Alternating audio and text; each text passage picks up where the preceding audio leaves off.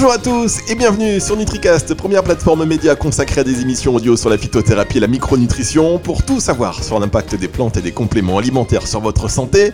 Nouvelle émission spéciale personnalité et célébrité aujourd'hui. Nous avons le plaisir d'accueillir euh, l'un des nutritionnistes les plus médiatiques de France, Jean-Michel Cohen. Bonjour Jean-Michel. Bonjour. Alors Jean-Michel, permettez-moi tout d'abord de vous dire que dans le cadre de ces émissions spéciales célébrité et personnalité euh, que nous proposons régulièrement, vous êtes le premier invité masculin et nous sommes très heureux d'avoir euh, enfin un homme pour s'exprimer euh, sur ces sujets. Alors non pas que l'on n'en voulait pas avant, hein, car on a lancé plusieurs invitations en ce sens, mais euh, des invitations qui n'ont pas toujours reçu d'écho favorable et du coup on peut se demander pourquoi les femmes ont un intérêt beaucoup plus prononcé sur la phytothérapie et la micronutrition que les hommes. Est-ce que vous constatez-vous la même chose? Si oui, comment peut-on l'expliquer? Un intérêt pour la phytothérapie certainement. ça s'est exacerbé avec le, doute sur les médicaments que les gens ont, les différents scandales qu'il y a eu, et ça a détaché les gens du médicament allopathique. Donc il y a beaucoup de gens aujourd'hui qui veulent se soigner en utilisant soit de la phytothérapie, soit euh, des compléments alimentaires. Pour la micronutrition, ça reste quand même assez, pour le moment, assez réservé. C'est-à-dire que c'est un public qui est initié sur une médecine qui n'est pas complètement aujourd'hui explorée. Euh, euh, le microbiote fait-il partie ou non de la micronutrition, par exemple? On ne sait pas. La micronutrition qui s'attache aux oligoéléments, aux minéraux et aux vitamines, elle n'a pas fait la démonstration à l'heure actuelle très nette qu'elle serait plus avantageuse qu'autre chose. Mais les plantes, les compléments alimentaires, euh, des techniques simples alimentaires, oui, ça attire beaucoup, beaucoup les gens, un peu plus les femmes, euh, parce qu'elles ont euh, un côté, je dirais, ouverture d'esprit qui est un peu plus grand que les hommes, qui sont plutôt dans, dans le registre assez rigide, assez souvent assez rigide, et euh, n'ayant confiance que dans ce qui est soi-disant euh, démontré ou prouvé, alors qu'en fait, euh, la, la, médecine ou la science, d'une façon générale, est, est, un art à la base, et ça relève beaucoup d'intuition, d'observation, et pas forcément d'expérimentation. On l'a vu d'ailleurs avec l'histoire du Covid récemment, où la plupart des médecins généralistes ont réussi à traiter des patients simplement d'après leur aspect clinique, sans écouter forcément les recommandations euh, générales et ont obtenu des succès qui sont absolument pas négligeables. Alors euh, Jean-Michel Cohen, vous êtes euh, très actif sur Instagram où vous publiez régulièrement du contenu assez clair, assez vulgarisant, hein, sujet de la nutrition, que ce soit donc pour expliquer, pour prévenir ou même donner des recettes. Et il y a quelques temps, vous avez publié un post sur l'importance du plaisir dans l'alimentation pour notre santé, de la joie que procure un bon repas. Alors quand on fait régime, souvent on, se prive, on enlève cette notion de plaisir. Et est-ce que cette notion ne doit pas passer avant euh, celle de privation Autrement dit, doit-on continuer les régimes basés sur la privation? Alors justement, c'est toute la problématique euh, de ce qu'on appelle les régimes. Euh, on a qualifié les régimes récemment de rééquilibrage alimentaire. C'est un mot subtil pour expliquer ce qu'on fait nous depuis plus de 30 ans. C'est-à-dire qu'on avait compris qu'il fallait faire des régimes modérés pour pas enlever le plaisir de manger aux gens. on dit d'ailleurs mort de faim et bon vivant. C'est un bon vivant, c'est quelqu'un qui mange, il est en vie. Euh, quelqu'un qui mange pas, il est mort de faim, il est mort. Et eh ben c'est un peu la même chose. Ça veut dire que si vous créez trop de frustration euh, au niveau de l'alimentation, vous entraînez chez les gens soit des syndromes d'irritabilité, soit des syndromes mélancoliques. C'est triste parce que la vie est un équilibre des plaisirs d'une façon générale. Vous avez euh, l'équilibre de voir et de respirer et de et d'écouter. Vous avez aussi celui de manger. Et quand vous avez des déséquilibres, eh bien vous êtes obligé de les rééquilibrer par autre chose. C'est ce qui explique par exemple qu'un fumeur, quand il arrête de fumer, il va euh, soit prendre des médicaments, soit manger plus, euh, euh, soit être irritable, soit être agressif. C'est la même chose avec la nourriture. Donc il ne faut pas ressentir de frustration quand on fait un, quand on fait un régime. C'est pour ça que depuis des années, j'ai toujours plaisir à mettre, dès qu'on me demande une stratégie pour perdre du poids, à mettre des produits choquants. C'est-à-dire à dire, ben voilà, vous allez euh, prendre un bout de chocolat le soir, euh, vous avez le droit de prendre un cheeseburger, vous voulez manger des sushis, euh, un sandwich n'est pas interdit. C'est pour montrer aux gens que l'alimentation, elle doit en premier lieu respecter le plaisir. Aujourd'hui, c'est les trois piliers de l'alimentation, c'est avoir du plaisir, manger sainement et équilibrer sa nourriture par rapport à sa santé. c'est les trois choses. Équilibrer son poids et donc sa, sa ration énergétique. Donc c'est les trois choses. Si vous, au cours d'un régime, vous enlevez un de ces trois paramètres, bien sûr, vous pourrez maigrir en faisant un régime n'importe quoi. C'est-à-dire, euh, c'est le cas des régimes cétoniques, euh, des régimes keto, euh, c'est le cas des régimes tout protéines, c'est le cas des régimes sans sucre. Mais vous allez voir que vous allez payer l'addition autrement. Euh, de la même façon, si vous mangez pas avec plaisir, vous suivrez pas longtemps un régime. Euh, et la troisième chose, c'est que il faut avoir un poids d'équilibre, ce qui ne signifie pas forcément ressembler aux Instagrammeurs et aux Instagrammeuses qui se mettent en slip euh, ou en maillot de bain euh, échancré, mais ça signifie avoir un poids qui médicalement est satisfaisant et qui fait que dans la glace, vous vous dites, je me sens bien dans mon corps. Et euh, c'est Platon qui disait, tous les corps sont beaux. C'est la société qui a déformé notre vision du corps, mais à la base, tous les corps sont beaux c'est vous avez là ce qu'on appelle la beauté intérieure, la beauté extérieure, mais la beauté extérieure, elle se définit par rien.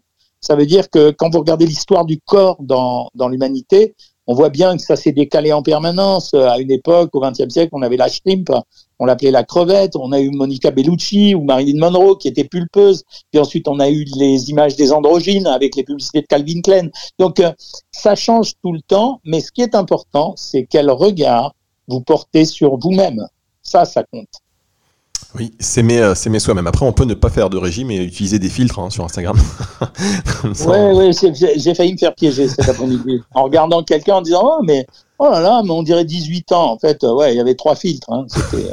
bah en fait, plus on est, plus on euh, monte en, en exigence esthétique ou en âge, et plus on utilise de, de filtres. Euh, on parle de régime justement. Alors, vous avez fait aussi une vidéo où, qui, qui, qui a indiqué comment gérer les repas. Et je trouve que c'est une vraie thématique. Comment on gère les repas si toute la famille n'est pas au régime Parce que être au régime, c'est bien, mais comme vous le dites, c'est aussi un moment de partage. Donc, quand certains ne sont pas du tout dans, dans cette idée de, de, régime, de diète, un petit peu, c'est compliqué, hein, parce que psychologiquement, on est beaucoup plus faible. Oui, mais euh, en fait, si vous voulez, la, famille, ça peut être soit un booster, soit euh, un frein à l'amaigrissement ou à la gestion alimentaire. Il n'y a pas que de l'amaigrissement, hein. il y a aussi euh, les gestions pour des alimentations particulières, les allergiques, les intolérants, les gens qui ont des colons sensibles, etc. Mais si on n'a pas, soit on a la famille associée, soit on est obligé d'utiliser des trucs. Et en fait, ce que j'explique aux gens, c'est que les assaisonnements doivent être à part.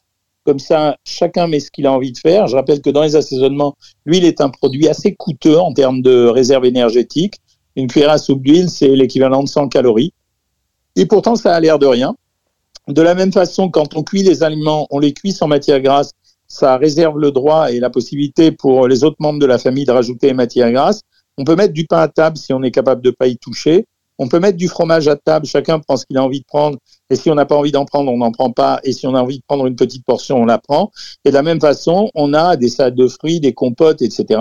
Après, libre aux autres de manger des gâteaux s'ils veulent.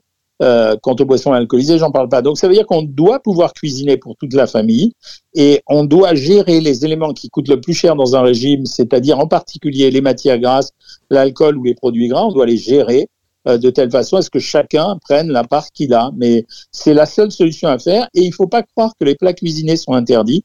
Euh, au contraire, je veux dire, euh, il y a des tas de plats cuisinés qui sont des plats familiaux et qui sont tout à fait autorisés dans les régimes à condition de gérer les quantités.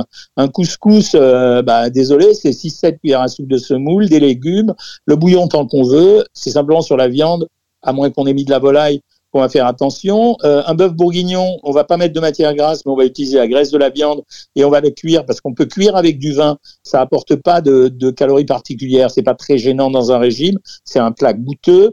On peut faire un bœuf mironton, etc. Il y a plein de plats euh, qui s'y prêtent. Même la choucroute. Euh, le pire de la choucroute, c'est pas le chou, hein, c'est les saucisses. Donc, il y a plein de plats cuisinés qui sont tout à fait compatibles avec une nourriture familiale. J'étais en train de penser pendant que je vous parlais aux lasagnes de choux que fait ma femme. Euh, quand on fait attention, euh, elle remplace les feuilles de les, les, feuilles de lasagne, les pâtes alimentaires, elle les remplace par des feuilles de choux et c'est absolument remarquable et délicieux. J'ai mangé du chou, euh, j'ai protégé ma santé, j'ai mangé quand même la viande avec la tomate et elle a mis un peu de gruyère dessus. Voilà, ça marche. Donc c'est ça, c'est de l'imagination, et euh, c'est un peu de changer la routine habituelle. C'est euh, les gens ont l'habitude de manger toujours exactement comme ils savaient ou comme ils voyaient. Euh, une escalope de veau à la crème, elle est forcément faite avec beaucoup de crème. Ben non, on peut utiliser soit une crème plus allégée, soit mettre un fond de sauce et mettre moins de crème, et ensuite l'épaissir avec un peu d'agar-agar. C'est une nouvelle cuisine. C'est la cuisine de la santé aujourd'hui. C'est bien de le préciser parce que quand on pense régime, c'est vrai qu'on pense pas au couscous, on pense pas aux escalopes de, de bah à la crème. Euh, et, puis donc, bah, c'est bien ce message euh, parce que du coup, c'est vrai qu'on peut ne pas se priver, changer un peu ses recettes, les adapter. Et puis c'est vrai que dans le choucroute, euh, c'est pas le chou qui, qui fait grossir, ça, ça c'est certain. Bah, là récemment, là, par exemple sur Instagram, je m'amuse à publier les photos des recettes des, des, abonnés du site Savoir Maigrir. Et elles me font des recettes, mais dingo. Hier, j'avais un sandwich de thon qui avait été fait avec euh, des concombres qu'elle utilisait comme support de pain. La veille, j'avais un cheesecake de courgettes. Euh, L'avant-veille, j'avais euh, le taboulé de chou-fleur. Enfin, je veux dire, des trucs vachement beaux à regarder, très bons, vachement sains et beaucoup moins caloriques. Mais c'est ça le plaisir de manger. C'était ça. En plus, cuisiner, des fois cuisiner en famille, c'est aussi un moment agréable. Oui, d'ailleurs, c'est ce que vous dire. Est-ce que le plaisir de manger, il passe pas aussi par le plaisir de cuisiner aussi? Ben si, parce que le, mais le plaisir de cuisiner, c'est un plaisir de partage et, et euh, c'est plutôt un plaisir euh, ludique. C'est un plaisir de jeu. Moi, je, euh, mon petit-fils, par exemple, fait des cookies. il s'est révélé être un champion du cookie. mais ça m'empêche pas que j'ai plaisir à les faire avec lui. Et je vais en manger un demi ou un, parce c'est un des gâteaux les plus caloriques de, de la pâtisserie française. Mais, mais ouais, c'est, j'ai plaisir à communiquer avec lui pendant l'instant où je cuisine. C'est pour ça que, par exemple, euh, les, les, robots euh, qui sont très à la mode à l'heure actuelle, le Cookéo, mon petit chef, etc. Euh, et même le Thermomix que j'aime pas du tout parce que le Thermomix parce qu'il est trop cher euh, par rapport à son intérêt. À mon avis, ça supprime quelque chose quand même ça peut être utile, mais ça supprime quand même le plaisir de cuisiner et c'est réservé à des gens qui, au fond, ne savent pas cuisiner. C'est vrai, c'est vrai, mais ça peut être aussi un pied, euh, un pied à, l'étrier, bon, une manière de cuisiner différente. Euh, vous avez dit, euh, et je, voudrais que, que, que, vous, voilà, que m'apportiez vos lumières là-dessus, sur cette race, qu'au niveau des apports nutritionnels, il n'y a pas d'avantage à manger bio. Ben, si vous voulez, ce que j'ai jamais aimé, c'est que le bio, c'est toujours vendu pour la santé. Et en fait, quand vous regardez, quel serait l'avantage éventuel du bio par rapport à l'alimentation conventionnelle le Alors, sur le plan nutritionnel, on a déjà fait de nombreux tests parce qu'on n'est pas obstiné et on a cherché à savoir s'il y avait nutritionnellement plus d'avantages à manger du bio que pas du bio. Et on se rend compte que la moitié des produits bio ont un avantage, mais on se rend compte également que l'autre moitié des produits conventionnels ont plus d'avantages que le bio en termes d'apport nutritionnel. Il y a deux intérêts à manger bio. Le premier intérêt, c'est renforcer le goût de l'écologie, c'est-à-dire euh, éviter ce qu'on a connu avec les tomates euh, dans le passé, quand on les mettait sous serre, qu'on arrosait, qu'on avait des grosses tomates. En fait, c'était de la flotte avec une couleur rouge. Donc ça, c'était euh, anti-écologique au possible. Et le deuxième avantage qu'on a surestimé, c'était les produits phytosanitaires, ce qu'on appelle de façon commune les pesticides. Donc on se disait, manger bio permet d'éliminer les pesticides. Le problème, c'est qu'aujourd'hui, il y en a partout partout. Quand je vous dis partout, euh, j'adore les journaux qui vous mettent, on a fait euh, euh, 30 tests sur les urines à 30 personnes. Mon Dieu, on a retrouvé chez 27 des traces de pesticides. Non, l'étonnement, c'est qu'on n'en ait pas trouvé sur les 30 personnes. Parce que les produits phytosanitaires, il y en a dans les nappes phréatiques, il y en a dans l'air, il y en a partout aujourd'hui. Ça a été euh, explosion de ces produits pendant des années et des années. Je donne un exemple, la chlordécone qu'on a beaucoup utilisée en Martinique, elle va mettre plusieurs siècles à s'éliminer. Euh, la plupart des produits phytosanitaires, pour éliminer les produits phytosanitaires, il faut entre 5 et 15 ans. Donc, expliquez-moi comment on a transformé du jour au lendemain une ferme en ferme bio. La vraie problématique, c'est quand vous avez des produits qui sont de l'agriculture conventionnelle, on fait ce qu'on faisait plus parce que l'industrie nous a mal habitués. On les passe dans l'eau, on les lave et on les pèle éventuellement si on est très craintif. Mais ce que je peux vous dire, c'est qu'aujourd'hui, les taux de produits phytosanitaires ou de pesticides dans le sang des Français sont moins élevés, par exemple, que ceux des Suisses et des Allemands qui ont une réputation super écolo. Donc pourquoi? Parce qu'on a une tradition alimentaire qui fait qu'on varie beaucoup la nourriture. Hein. Euh, donc euh, voilà. Et dans les produits, alors il y a des produits sur lesquels je suis très méfiant, et les produits pour lesquels j'achète que bio, ce sont les produits complets. Pourquoi? Parce que quand ça a été aspergé euh, de produits phytosanitaires, ben, c'est sur l'écorce hein, qu'on la trouve. Donc les produits complets, il y a l'écorce. Donc là, ouais, faut acheter bio, c'est mieux. Et euh, certains fruits, comme le raisin, euh, parce que lui, il va être beaucoup plus chargé et qu'on mange justement la pulpe à l'intérieur qui est extrêmement chargée en flotte. Mais sinon, pour le reste, non. Ça veut dire c'est ça a été un marché qui a été ouvert pour l'industrie et on a exploité le terme de santé. Manger bio aujourd'hui, c'est favoriser l'écologie, et récupérer le goût de certains aliments et empêcher les gens de nous faire une nourriture sur-industrielle. Pour les avantages santé, je m'en suis déjà ouvert avec les responsables écologiques qui ont déjà réorienté leur discours. On est assez, enfin, il y a, il y a eu beaucoup d'articles sur ce que j'ai raconté qui sont assez d'accord avec moi. C'était un argument politique. Ça a frappé la tête des gens, mais c'était pas un argument réel. D'accord. En tout cas, euh, même si au niveau des apports nutritionnels, c'est pas vraiment un avantage, les trois premières raisons que vous avez évoquées, ça reste des raisons suffisantes peut-être pour. Euh, ouais, mais si vous avez les moyens, si vous avez les moyens, faut pas rigoler aussi. Aujourd'hui, en France, on a on a des gens qui sont vraiment pauvres. Euh, qu'on a méga culpabilisé à leur dire qu'il fallait manger bio et qui ont très peu d'argent pour vivre tous les jours. Donc c'est pas bien de les stresser non plus. Si vous mangez pas bio, vous n'allez pas mourir plus vite que les autres. Ça, je peux vous le garantir. Les maladies qui sont avérées provenant de l'alimentation sont extrêmement peu nombreuses. Il y a juste un lymphome et peut-être un doute sur euh, un cancer de la prostate, je crois. Donc, euh, c'est donc faut, faut, faut quand même être dans la réalité économique. On va, on va rentrer dans une période de crise énorme. Franchement, si vous avez du budget, prenez du bio pour les produits complets, prenez du raisin bio mais pour le reste, euh, franchement, euh, vous prenez pas la tête. Si vous pouvez pas, vous pouvez pas. Hein. D'accord. Mais à la campagne, vous inquiétez pas. Hein, les gens, ils ont leur potager, donc tout va bien. Non, bien sûr. Et puis après, euh, vous, comme, comme, vous le dites, hein, il faut bien laver avec peut-être aussi un peu de, de, de, vinaigre et ça peut suffire non, pour. Avec du bicarbonate de soude. Bicarbonate ça veut dire de soude. si vous voulez vraiment enlever les produits phytosanitaires, vous mettez dans votre évier, vous le remplissez d'eau, vous mettez deux cuillères à soupe de bicarbonate de soude, vous laissez tremper les fruits et les légumes pendant un quart d'heure et voilà, et c'est bon. Et eh ben voilà pour cette astuce. Merci beaucoup euh, Jean-Michel Cohen. Alors ne bougez pas, on revient dans 30 secondes pour la deuxième et dernière partie de cette émission.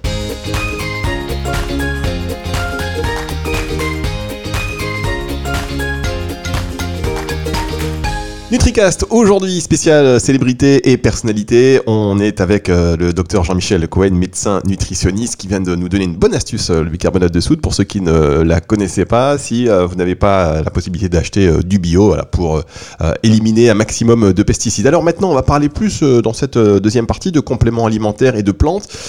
vous, est-ce que vous en utilisez? Est-ce que vous les préconisez? Lesquels? Et comment vous les sélectionnez? Alors, en premier lieu, on est largement revenu sur les compléments alimentaires par rapport à ce qu'ils ce disaient il y a une dizaine d'années. C'est-à-dire qu'on demandait aux gens de ne pas consommer trop de produits de compléments alimentaires, de vitamines, de minéraux, etc. Parce qu'on avait la trouille et on s'est rendu compte aujourd'hui qu'au fond, euh, cette peur, elle était un peu exagérée. Quoi. Donc, euh, c'était pas, il euh, n'y a pas de compléments alimentaires aujourd'hui qui, pris en excès, posent de gros problèmes. Euh, la deuxième chose, donc, à la limite, quand les gens en prennent, c'est pas très grave, surtout quand ils sont achetés dans des circuits euh, de distribution qui sont réguliers. C'est-à-dire, j'entends pas euh, sous le manteau, hein, pas la gélule que la copine d'à côté va vous vendre parce que euh, tel labo venant d'Allemagne vous a dit que c'était bien. la deuxième chose, c'est que les compléments alimentaires, ça nous est utile particulièrement s'il y a des carences. et ça arrive, les carences pas si fréquentes que ce que les Français croient. Hein. C'est les carences les plus fréquentes qu'on voit, c'est le fer, la vitamine D, le magnésium, un peu le calcium. Et là, oui, vous êtes obligé d'utiliser les compléments alimentaires. Euh, mais en général, moi, j'aime bien les utiliser, sauf pour les produits les plus innocents comme le, le magnésium ou la vitamine D ou la vitamine C. J'aime bien les utiliser après un examen biologique qui me permet de révéler la vérité de la carence. C'est pas bien non plus de prendre des produits, quels qu'ils soient, même pas dangereux, pour, euh, euh, pour euh, sans, sans utilité. Après, le complément alimentaire, il a aussi un rôle de placebo de temps en temps. C'est-à-dire ce qu'on appelle le placebo, c'est le médicament qui guérit par l'influence. Ça veut dire, je m'influence tout seul en prenant un, médicament dont je pense qu'il m'est utile et qu'il va me rendre en meilleure santé. Or, ce, cet effet placebo a été classé par l'Académie de médecine comme un effet médicament on peut pas le nier. C'est un effet médicament. À partir du moment où, la personne a été mieux en prenant un produit, même si elle se l'est auto-prescrit, ok, il n'y a pas de souci. Euh, quant aux compléments alimentaires euh, à base de plantes, la phytothérapie, en général, euh, ils ont ils ont une utilité, notamment quand on parle des plantes comme verveine, camomille, menthe, etc. Pourquoi? Parce qu'à l'intérieur, il y a des principes actifs. exemple type, la levure de riz rouge qui est un produit que les gens prenaient pour éviter de prendre des médicaments et euh, quand ils avaient du cholestérol. Eh ben, à l'intérieur de la levure de riz rouge, il y avait des statines. Il y a des statines, euh, c'est-à-dire exactement la même chose que le médicament que les personnes voulaient éviter. La difficulté avec ce produit, c'est que la concentration en médicaments de ce produit, elle allait de 1 à 20. C'est-à-dire qu'il y a des gens qui pouvaient se contenter de prendre 10 mg de statine, qui en prenant la levure de riz rouge en prenaient en fait 40 ou 50 mg. Donc ils ne le savaient pas. Donc il faut quand même avoir une garantie sur le complément alimentaire pour savoir ce qu'il contient exactement. A priori, moi je dirais que j'ai, j'ai pas de gros problème avec les compléments alimentaires. Je méfie surtout de tout ce qui est acheté en dehors des circuits de vérification. Tout complément alimentaire euh, justifie d'avoir non pas une autorisation de mise sur le marché, mais un agrément. il faut qu'on ait cet agrément. Si on n'a pas cet agrément, il y a quand même eu beaucoup d'accidents euh, dans les dans les années précédentes avec des produits qui venaient de nulle part, quoi. Après, aujourd'hui, normalement, tout est bien contrôlé, particulièrement en France, euh, avec la DGCCRF qui encadre hein, la mise sur le marché des compléments alimentaires. Et alors, vous parliez de la levure de riz rouge qui, en effet, contient des statines naturelles, euh, par le biais notamment de cette molécule, hein, la monacoline, et euh, la monacoline K plus précisément, un peu au cœur des débats, justement, puisqu'a priori, la levure de riz rouge devrait être peut-être interdite en France à partir de 2021. Ça fait longtemps que c'est dans les tuyaux, on en a parlé au, au, Sénat. voilà, c'est un sujet de, de discussion en tout cas euh, mieux encadré pour euh, modifier les dosages et ne pas dépasser peut-être les 3 mg par jour de monacoline bah, en pratique, oui, parce que je vous dis, vous pouvez pas prendre, vous pouvez pas prendre un médicament en disant un jour je prends un comprimé et le lendemain je prends 10 comprimés. C'est ça le truc qu'on avait souligné nous euh, à l'agence du médicament en disant la levure de riz rouge aujourd'hui vendue sous forme de complément alimentaire, c'est un problème. des statines en excès peuvent donner des, des, sensations de crampes, de fatigue euh, et peut-être même euh, des désordres plus importants au niveau cardiovasculaire. Voilà. Donc euh, vous voyez que chaque chose est étudiée. Après, ce que j'aime pas, euh, c'est euh, le produit qui a des, des vertus supposées dont on n'a jamais parlé auparavant. C'est-à-dire bah, Par exemple, quand on vend des oligoéléments sous forme d'ampoules, euh, dans les ampoules d'oligoéléments, il y a souvent bien plus d'impuretés que d'oligoéléments. Donc, euh, ça pose un problème. Par exemple, il y a des gens qui prennent zinc hors cuivre dans l'ampoule. En fait, il y a des traces de ces produits. On est plus proche de l'homéopathie que de la phytothérapie ou euh, du complément alimentaire. Donc, c'est ça que j'aime pas. Mais pourtant, ils ont l'autorisation de le faire et on n'arrête pas de le souligner encore une fois auprès des autorités compétentes. On verra si ça ça s'arrange. Alors, quand vous dites on, euh, vous avez parlé de, de l'ANSM, oh, l'Agence nationale de, de, sécurité du, du, médicament. Vous en faites, vous en faites partie. Vous intervenez pour on est un certain nombre d'experts qui sont consultés euh, à la demande selon les sujets. Ça veut dire, euh, on nous dit, ben voilà, voici un dossier, on aimerait recueillir votre avis. Et là, dans ces cas-là, on donne notre avis. Mais quand on donne notre avis, on en profite en général pour glisser subtilement un avis sur autre chose dont on avait envie de parler. D'accord. Donc, euh, par, par, exemple, vous avez le dernier exemple en date? Ah bah, ça a été la levure de riz rouge, mais là on était tellement nombreux que mon avis n'était pas plus compétent que les autres. On était agacés de voir ça, quoi. D'accord, donc vous faites partie de, donc de, ces experts qui, euh, qui ont milité en faveur un petit peu de, cette interdiction de la levure de riz rouge et qui... qui, qui pas d'interdiction, moi pas d'interdiction, mais de la nécessité d'un dosage à l'intérieur. Ça veut dire, moi, j'ai rien contre le fait qu'on prenne de la levure de riz rouge si on me garantit qu'il n'y a pas 40 mg de, de statine dans deux cuillères à café, vous voyez? Donc, euh, ce que je veux, c'est savoir de quel produit c'est issu et combien il y en a à l'intérieur. Après, jusqu'à un certain dosage, jusqu'à 5 mg, moi, ça m'est complètement égal. Hein. D'accord, ok. Bon, écoutez, euh, voilà, tous les labos euh, un bout de phyto vous disent merci, qui avaient de la levure de riz rouge et qui doivent aujourd'hui refaire tous leurs tous leurs produits. Euh, non, mais c'est intéressant et c'est bien qu'il y ait aussi des, des, des, des garde-fous, on va dire, et des, des, personnes, des experts, voilà, qui sont consultés. Euh, vous êtes combien? C'est un comité d'experts de, constitué de combien Ah non, c'est pas un comité. C'est euh, il y a une vingtaine dans la nutrition, il y a une, environ 20 personnes qui font partie des gens qu'on peut consulter ou que euh, soit l'ANSES, soit euh, l'agence du médicament peuvent consulter. L'agence du médicament, c'est plutôt euh, des nutritionnistes issus de l'INRA ou de la pharmacie, et pour l'ANSES, c'est plutôt des nutritionnistes médecins. Donc on est une vingtaine, grosso modo, voilà, et ça s'agrandit chaque année d'un ou deux, voilà, en fonction des compétences des uns et des autres. D'accord, donc la levure de riz rouge, ça a été évoqué en, par, par ah la NSM à la place de l'ANSES, en fait, parce que c'est pas un ah médicament à la base à la base, c'est pas un médicament, mais on s'est rendu compte par la suite que son efficacité sur le cholestérol était en relation avec la présence de statine à l'intérieur. Donc, mais au démarrage, c'est ça qui est intéressant, c'est que chaque année apporte son lot de, nouveautés. Donc, euh, chaque année, vous avez un nouveau produit qui va apparaître, euh, des fois ingénieux, des fois moins ingénieux. Et là, dans ces cas-là, on vous demande un avis. Mais sur la levure de riz rouge, c'était intéressant parce qu'on a mis longtemps à comprendre quand même. D'accord. Bon, eh ben écoute, ça, ça mérite d'être, ça mériterait d'être, euh, d'être encore plus étudié ce cas de levure de riz rouge parce que effectivement, je trouve ça hyper intéressant, d'autant que ça a été autorisé pendant des années et, et des années et que bon, bah, les découvertes font que euh, ça. Mais vous savez que, mais vous savez que pendant des années, on achetait aussi du lait d'ânesse au bois de Boulogne euh, qui était vendu dans des cuves spécialement en plomb. On a vendu également dans les cures. J'aurais pas dû dire ça. J'aurais pas dû dire ça. Pendant des années, effectivement, tradition ne fait pas foi.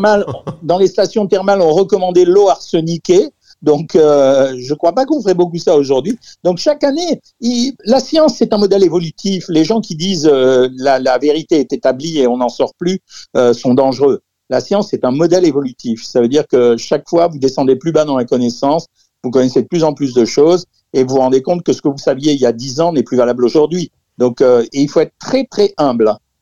Oui, et c'est vrai, vous êtes tout le temps euh, quelque part en, formation, en quête euh, d'apprentissage. Euh, vous avez, vous avez raison, c'est un point aussi important, cette quête perpétuelle de, de savoir et se challenger, challenger ses, ses savoirs et, ses bah, connaissances. Le, grand public l'a vérifié là récemment avec la crise du Covid. On est parti d'une situation avec une hypothèse et aujourd'hui, on fait exactement l'inverse de ce qu'on faisait au début on n'intube plus les patients pour leur mettre de l'oxygène à tout prix, on remet des anti-inflammatoires euh, en fin de parcours pour éviter justement qu'il y ait un problème. Tout a changé. Alors qu'au début, euh, bah voilà, si on était, on raisonnait sur la science d'avant, on croyait qu'on avait affaire à quelque chose qu'on qu'on approchait, même si on connaissait pas. Là aujourd'hui, non, tout a changé et justement, on soigne vachement mieux. Et alors, est-ce que vous avez un cheval de bataille aujourd'hui? On a parlé de la levure de riz rouge. Est-ce que c'est quoi aujourd'hui? Ou dans les voilà La restauration collective. Là La restauration collective. D'accord.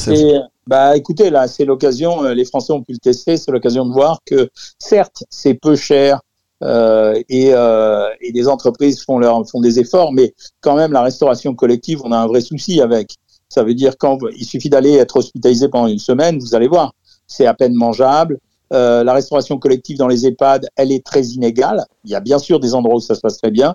La restauration collective pour les enfants, c'est exactement la même chose. C'est hyper inégal. Vous avez des cantines où on mange très bien en qualité, mais en composition, c'est n'importe quoi, style euh, quiche Lorraine, nuggets et, euh, donuts au chocolat.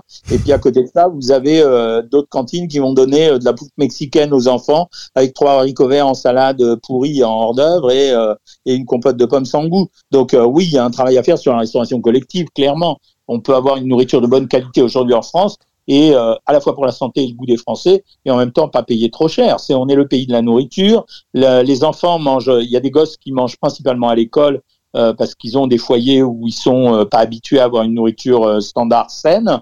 Donc ouais, c'est super important. Et à l'hôpital, vous avez besoin de toutes vos ressources. Moi, on m'a appelé à l'hosto à un moment donné où il y avait des problèmes de réalimentation en réanimation pour les gens qui étaient nourris par les veines. Donc c'est un, c'est un boulot, c'est un métier, c'est une profession. Euh, moi, je fais ma profession comme l'électricien fait la sienne. Donc, mais il faut avoir de la connaissance. Et pour l'instant, je, je, trouve que se couvrir en disant on a une diététicienne euh, pour faire les repas dans les municipalités, c'est un peu, c'est, elle travaille bien les diététiciennes. C'est un peu léger d'utiliser ça pour se couvrir. Laissez-leur travailler parce qu'elle vient là pour donner un coup de tampon, mais en fait, ils font ce qu'ils veulent. Ah, d'accord. je suis en colère là. Ouais, je le sens. C'est-à-dire qu'elles elles sont sous couvert de, de, de, de, ce tampon de la diététicienne. En fait, elle est un peu bridée. Elle, elle, elle, bah, cautionne un peu. Mais... Va dire, euh, ouais, l'intendant va dire Ah ben non, ça, je peux pas avoir ça. Donc, du coup, le cuisinier a fait autre chose à manger. Bon, ça se passe toujours comme ça. Hein, je connais par cœur. Euh, donc, c'est pour ça que je dis il y a un vrai boulot à faire sur euh, la restauration collective. J'ai écrit euh, un SMS à Madame Macron il y a quelque temps en disant il y a un des chantiers, bon là, évidemment, c'est plus prioritaire. Je lui ai dit, il faut vraiment ouvrir ce chantier, dites à votre mari. Euh, et elle m'a répondu qu'elle essayait avec l'hôpital Saint-Louis, mais bon, tout a été paralysé avec le Covid. Je pense que je reprendrai contact avec eux plus tard. Euh, écoutez, effectivement, c'est un beau combat et vous pensez, euh, voilà, vous êtes dedans. Enfin, c'est un combat que vous entamez. Ou ça fait des années. Dites-nous que ça. C'est un combat que j'ai entamé, mais juste avant le confinement.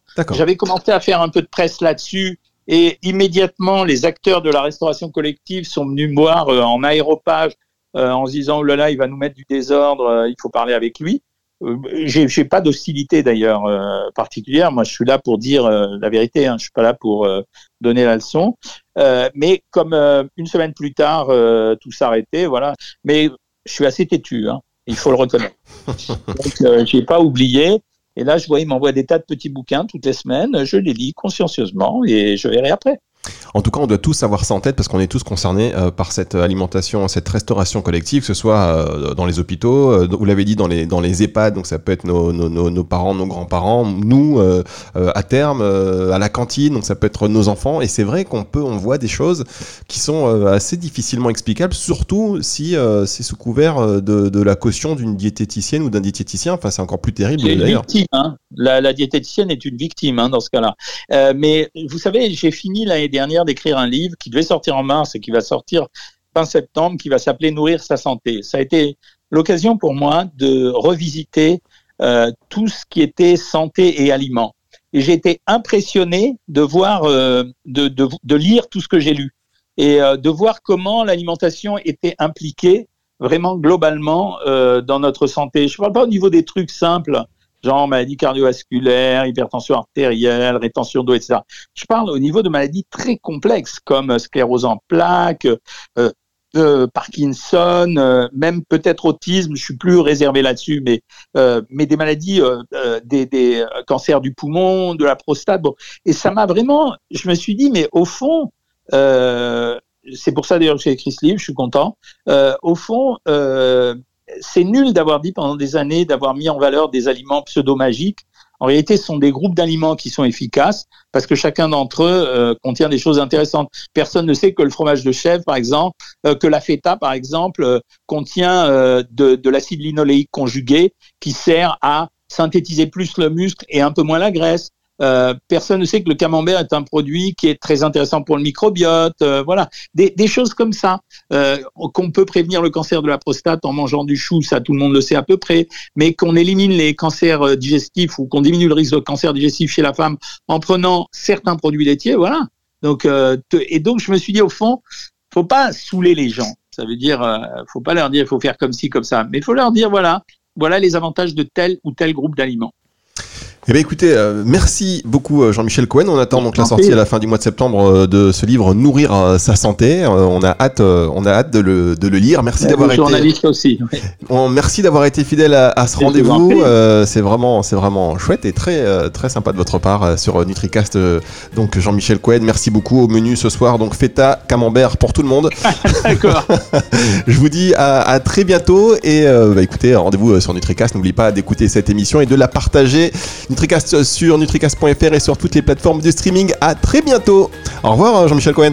Au revoir et bonne journée. Merci.